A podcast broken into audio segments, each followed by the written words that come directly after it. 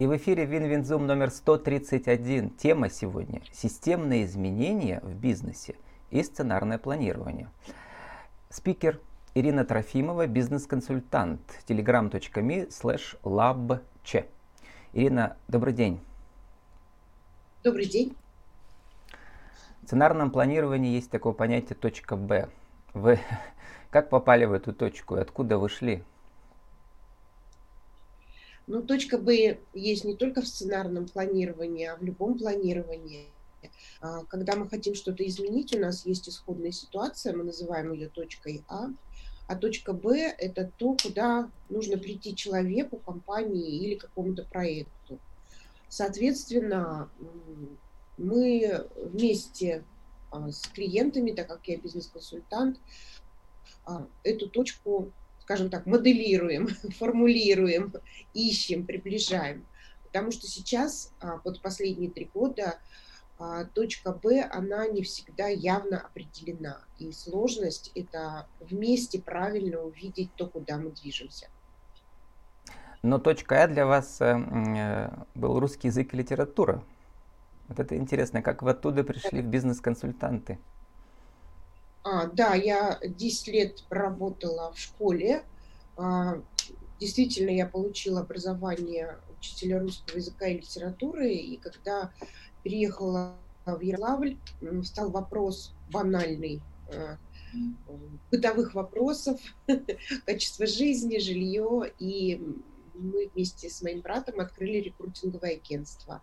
Это был 2001 год когда был, скажем так, зарождался бизнес. Понятно, что он был 90-е годы, но вот рост начинался там э, с 2004 года где-то, да, и наша команда подбирала сотрудников во все, э, скажем так, ведущие федеральные, российские и иностранные компании. Мы подбирали э, во все супермаркеты, на предприятия, потому что открывались новые заводы в Ярославской области, много филиалов а, крупных компаний, и мы хантили людей, и работодатели нам платили за это деньги. А в 2008 году я получила дополнительную подготовку бизнес-тренера и коуча, и в моем портфеле услуг а, оказались вот эти направления – Сейчас рекрутингом я не занимаюсь. А, бизнес-тренер – это часть а, работы в проекте, потому что а, нужно не только обучать, а делать еще какие-то другие вещи. Ну и вот так за почти 20 лет обросла разными веточками в букете, если метафорически сказать. Вырастили 5000 веточек. Читаю Мои тренинги прошли более 5000 руководителей. Эм, ну вот, то есть э, от точки А в точке Б для вас это совершенно новая профессия. Вот, а теперь у нас для всей, для России очень особое время, да, последний месяц-полтора. Э, вы называете это неопределенностью, Хакамад называет это турбулентностью. И вот мне сейчас кажется, вообще вот э, ваш тренинг, он сейчас еще более актуальным стал. Э, как-то вы анализировали, что добавить, что убрать, э, чтобы вот сейчас вот на этом гребне волны создать что-то новое у себя в программе? Это происходит э, постоянно. У меня нет как таковых, скажем, готовых продуктов для клиентов – и в основном я работаю в закрытом формате, когда нужно решать конкретную задачу клиента. У вас там в списке, и... я посчитал, 30 больших вот этих федеральных разных предприятий, да? логотипов у да. вас там. Да, в основном это профиль клиентов средний и крупный бизнес, и э, мы работаем с э, лидером и с его командой. И часто бывают такие тренинги а, для среднего звена, для руководителей. Самое распространенное, что заказ, если мы говорим обучение, да, бизнес-тренинг – это тот инструмент, который всем понятен. Поэтому, когда звонит клиент, он говорит, проведите нам тренинг и называет прям конкретную формулировку. Угу. Когда я его спрашиваю, а что нужно изменить и вообще в чем проблема, зачем вам тренинг, не факт, что там нужен тренинг, не факт, что там нужен именно такой тренинг.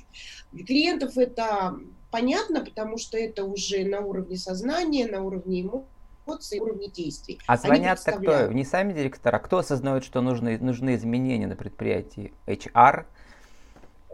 Понятно, что это идет от э, первого лица. Ну, конечно, uh-huh. он не снимает uh-huh. трубку и не звонит мне, Ирина, нам нужен тренинг. Но иногда, конечно, бывают такие звонки. На крупных предприятиях есть целые службы. А, это служба персонала, служба управления Учебные персоналом. центры. Это, uh-huh. А, корпоративный университет, учебные центры. Это может быть сам директор по персоналу или человек, который занимается организацией обучения в более крупных структурах. А, обычно в таких компаниях есть уже план, кого мы обучаем, когда мы обучаем, чему мы обучаем. Но последние два года, конечно, вносят коррективы в это планирование, потому что... И в частности, ну, последний возможно. месяц, я вас спрашиваю, что случилось? А, что случилось? За последний месяц что случилось?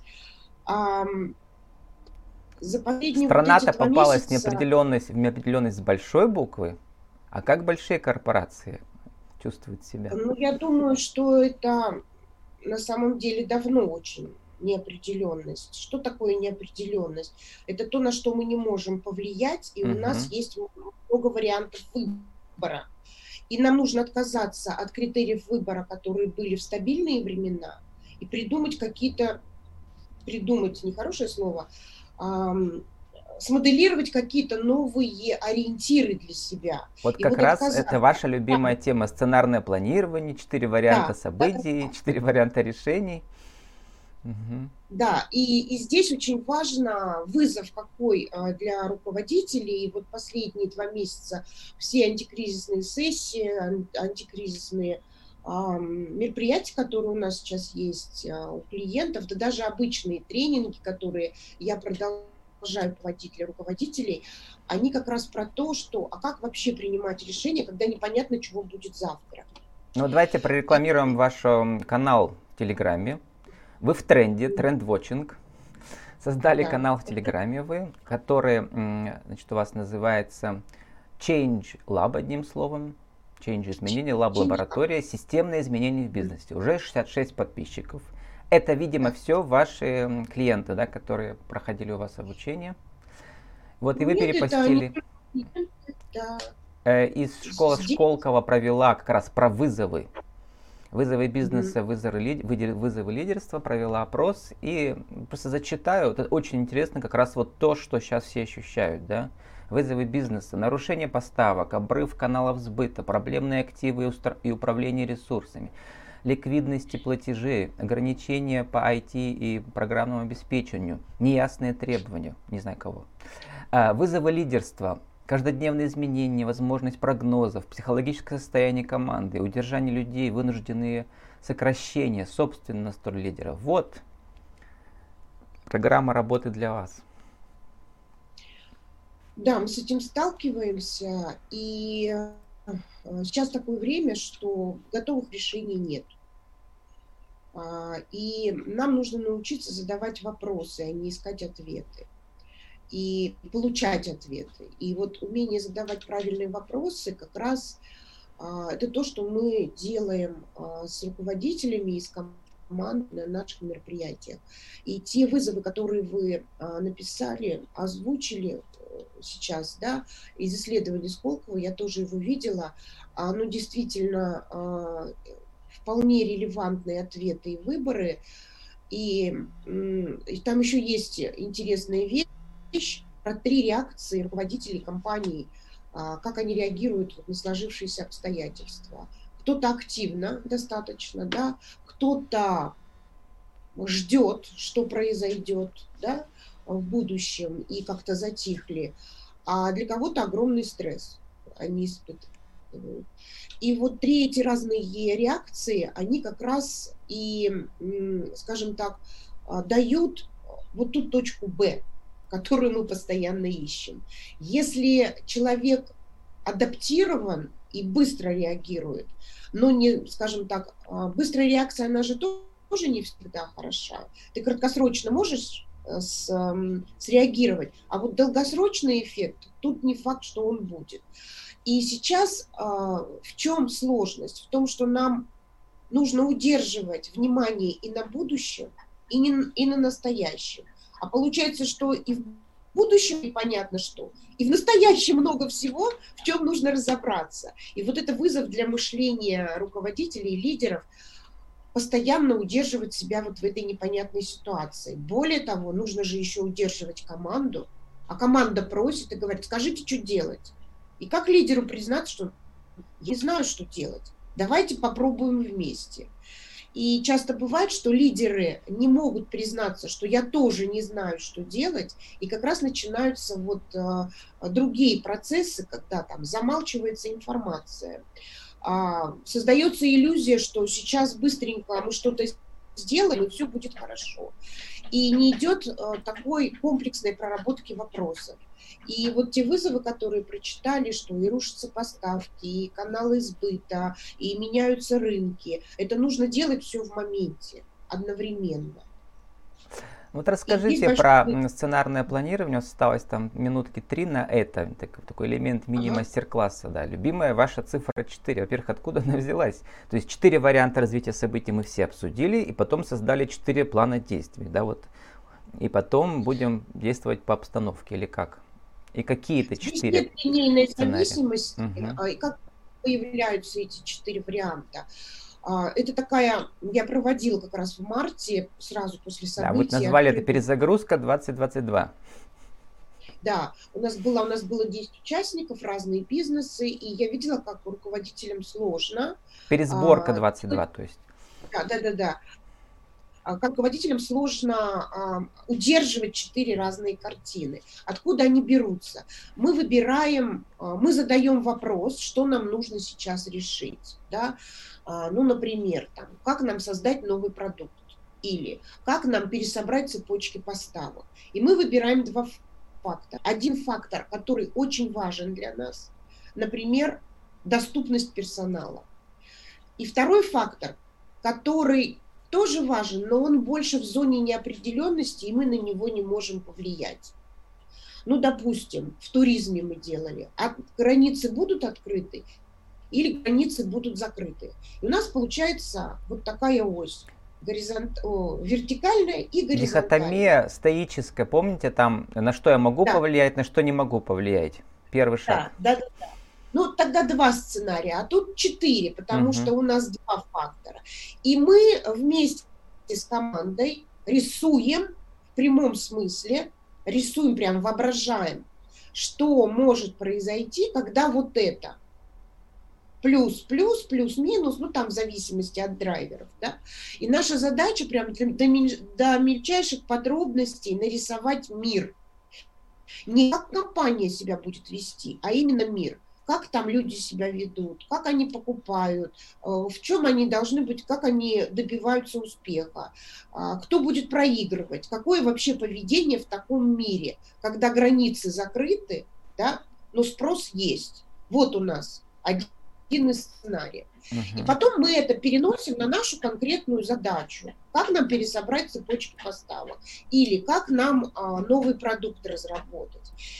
И мы видим разные четыре сценария, но мы не знаем, какой из них будет э, гарантирован.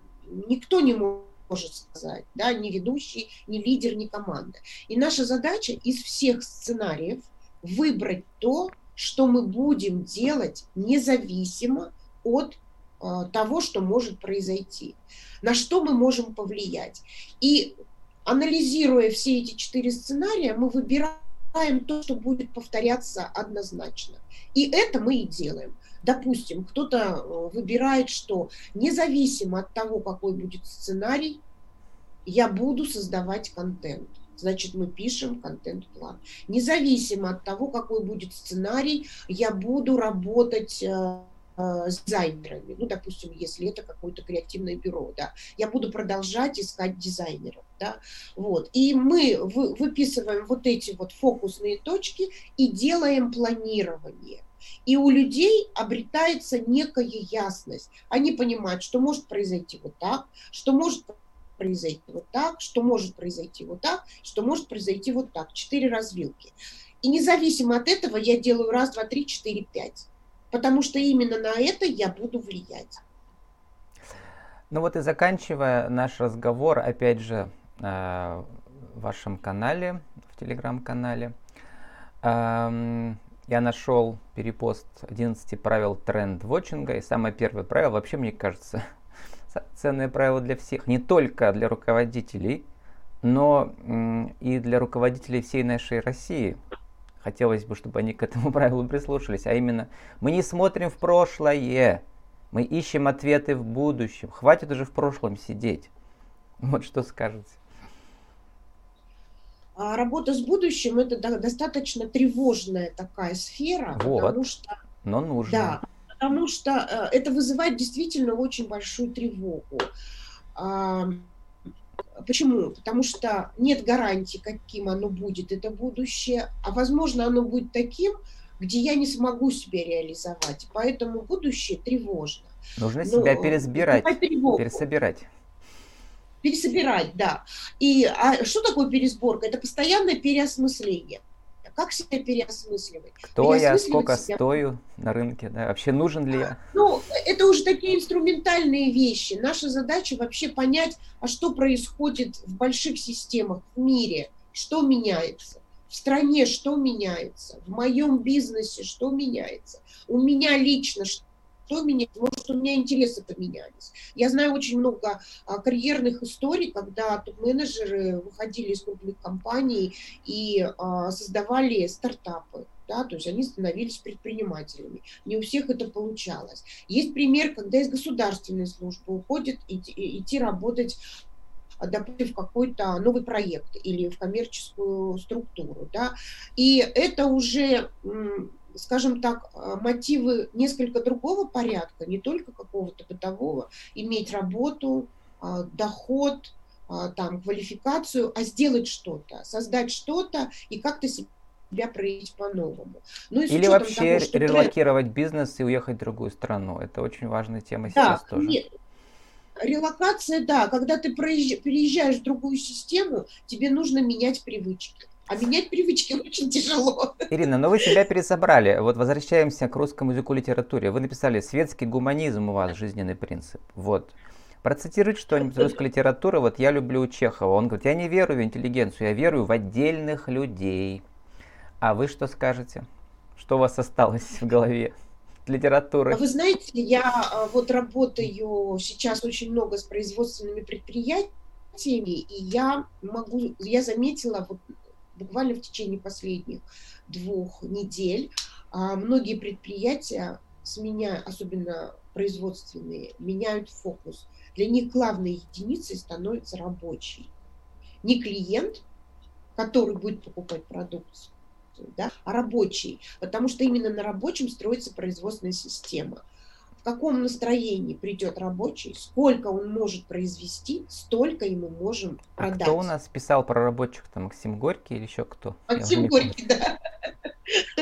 Ну, смотрите, Роман Мать. Если тренд-вотчинг, если если тренд-вотчинг смотреть, любой тренд когда-то становится антитрендом, да, потому что поэтому поворот к человеку, он идет в бизнесе, может быть, несколько не так, как это когда-то было. Но выходим но, на честно, новый круг, Ирина. Роман Мать, э, да, дальше стачки, профсоюзы, защита прав рабочих, все это будет еще на новом круге. Да. Это будет на новом круге, оно будет как-то меняться, не знаю, какие это формы приобретет. Но я вижу по обычным людям, что они чаще и чаще задают вопрос, а зачем это мне?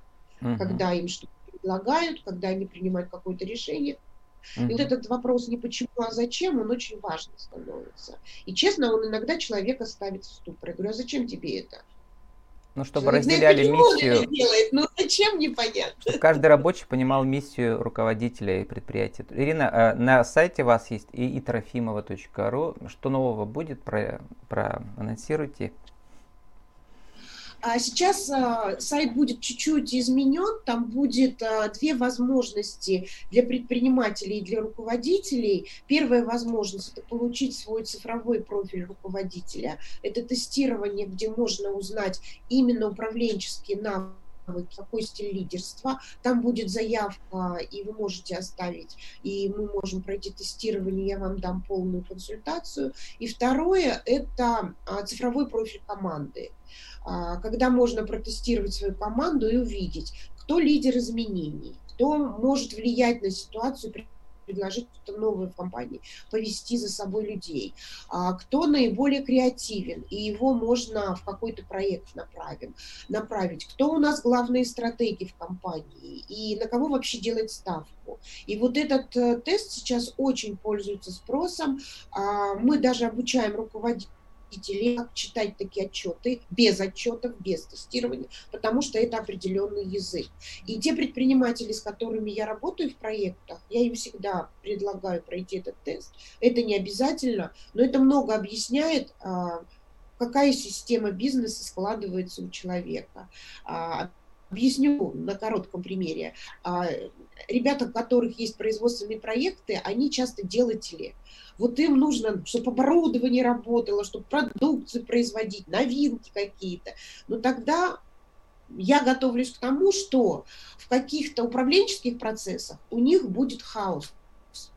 С людьми они могут не уметь и не любить разговаривать, и это в тесте все видно. А есть люди наоборот, у них порядок в системе, но что-то с креативом беда, что-то новенькое, они консерваторы, стоят на последнем, говорят, нет, мы так делать не будем, нет, для нас это не работает. И поэтому вот этот баланс между новым и старым в этом тесте можно легко определить. Ну вот это и есть ваше правило жизни и бизнеса. Вот на этом мы и закончим сегодня. С нами сегодня была Ирина Трофимова, бизнес-консультант и автор э, телеграм-канала telegram.me slash labche. Системные изменения в бизнесе и сценарное планирование. Ирина, спасибо и удачи вам. Всего доброго, спасибо.